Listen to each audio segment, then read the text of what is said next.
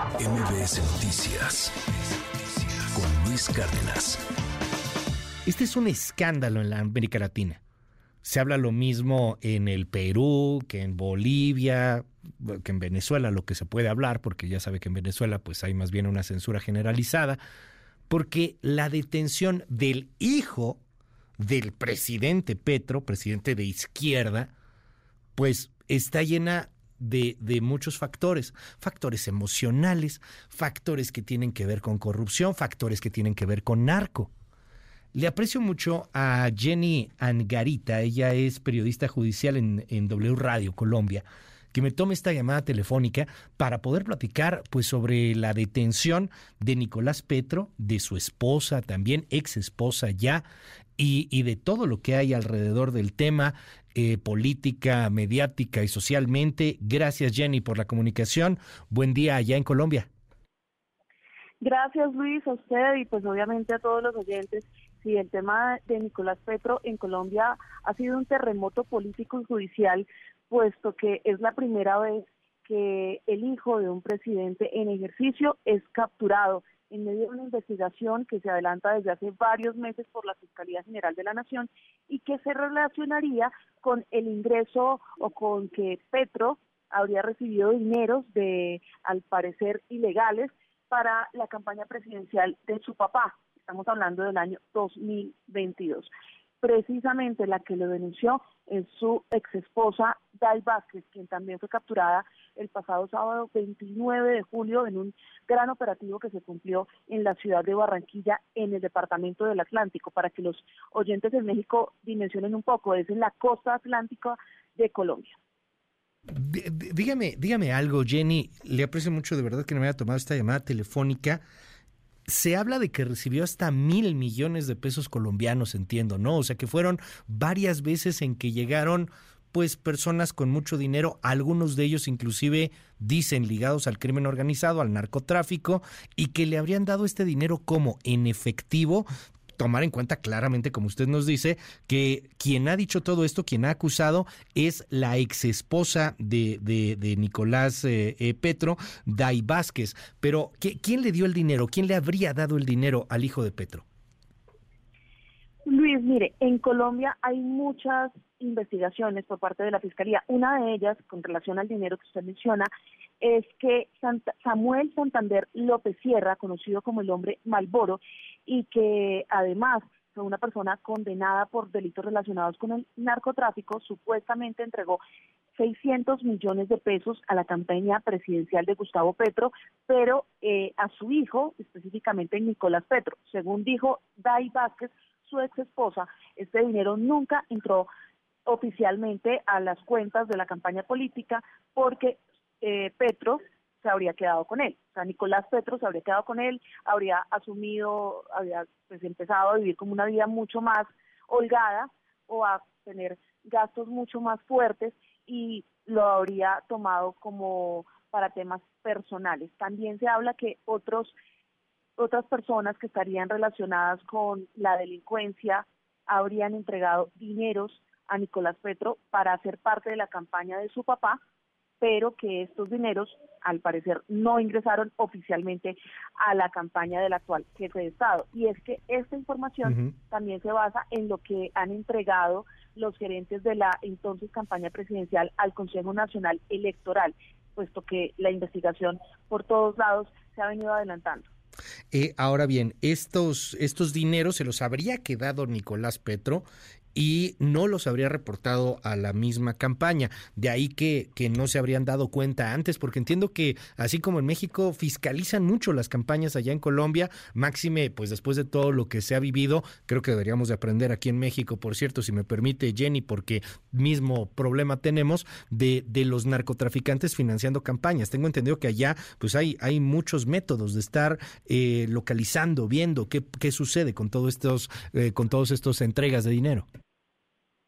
Claro, y aquí este no es el primer escándalo, como usted lo menciona, Luis, no es la primera vez que en Colombia se vive una situación de estas porque venimos de, la, de un escándalo internacional como fue el de Odebrecht, donde resultó salpicado el nombre del expresidente Juan Manuel Santos. También hace poco se le imputó cargos al que fue candidato presidencial en el año 2014. Estamos hablando de Oscar Iván Zuluaga y su hijo David Zuluaga, quienes habrían recibido dineros, aparecieron grabaciones polémicas donde Zuluaga admitía que había recibido eh, recursos de parte de la multinacional Odebrecht, que en Colombia, de acuerdo con la Constitución, pues esto no está permitido, teniendo en cuenta que son dineros que no hacen parte de una financiación legal para una campaña política. Pero aquí, por ejemplo, en el año 1998 estalló uno de los escándalos más fuertes y fue el de el proceso 8000, que se mencionó en su momento al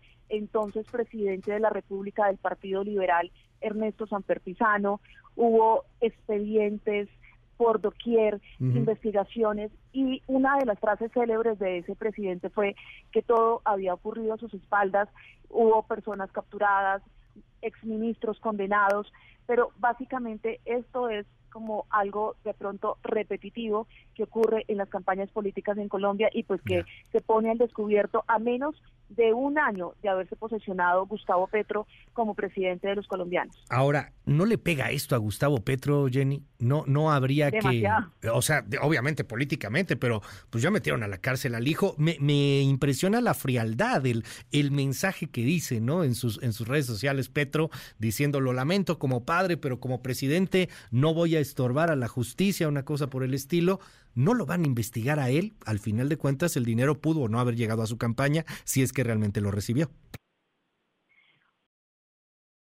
Petro lo está afectando muchísimo, no solamente, como usted lo menciona, el tema político, sino también porque se le ha venido prácticamente el mundo encima a raíz de lo que ocurrió con la captura de su hijo y de su ex nuera.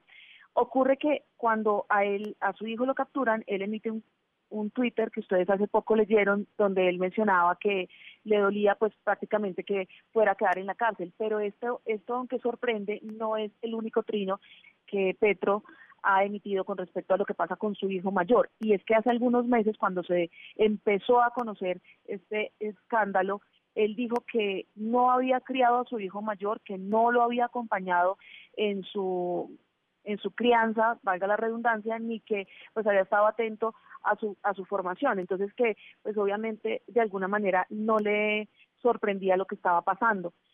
Pero por ejemplo, aquí en Colombia los partidos políticos se han ido lanza en ristre contra Gustavo Petro por una circunstancia, porque él asumió como parte de su campaña política la lucha contra la corrupción. Y resulta que a menos de un año, pues se destapa uno de los escándalos más fuertes en toda la historia de Colombia que vincula incluso la captura del hijo de un presidente en ejercicio. No quiero ser eh, ni mucho menos frívolo, ni tampoco eh, nada que pueda ser cancelable, misógino, ni nada por el estilo. No es, por supuesto, mi intención, Jenny, pero detrás también de este escándalo, pues hay un escándalo que, que, tiene que ver mucho con las emociones, con el corazón, a final de cuentas, ¿no? Es esta señora, Dey Vázquez, la exesposa de Nicolás Petro, la que lo acusa pero también pues hay que decir cómo, cómo se rompe esta relación justamente al inicio del gobierno de Petro y, y cómo termina Nicolás Petro por irse con una de las mejores amigas de la que era la exesposa. Hay, hay ahí también otro asunto que a lo mejor podría ser más de prensa del corazón, pero que está en el centro de este escándalo político. No, y hay, y hay una cosa que hay que decir muy importante antes de tomar este tema, se me olvidó comentarle, Luis, y es que estamos a pocos meses que se empiece con todo el proceso de elección del nuevo fiscal general de la Nación. El presidente de la República es el que debe ternar a las personas que van a ser, las que pueden ser escogidas como próximo fiscal de Colombia. Entonces ahí el tema está un poco complicado porque muchos contradictores políticos de Petro dicen que él debe apartarse, que él debe obviamente garantizar que no vaya a tener ningún tipo de influencia sobre el próximo fiscal que en definitiva se eh, haga parte pues obviamente todo el proceso de investigación contra su hijo. Pero volviendo al tema que usted me menciona, al de al sentimental, al que se relaciona con Nicolás Petro, es que evidentemente eso fue un escándalo en Colombia muy fuerte, porque a raíz de esa infidelidad, de eso que ocurrió con Dai Vázquez, que ella descubrió que su mejor amiga, pues eh, estaba con su esposo y que a raíz de esto pues se separaron.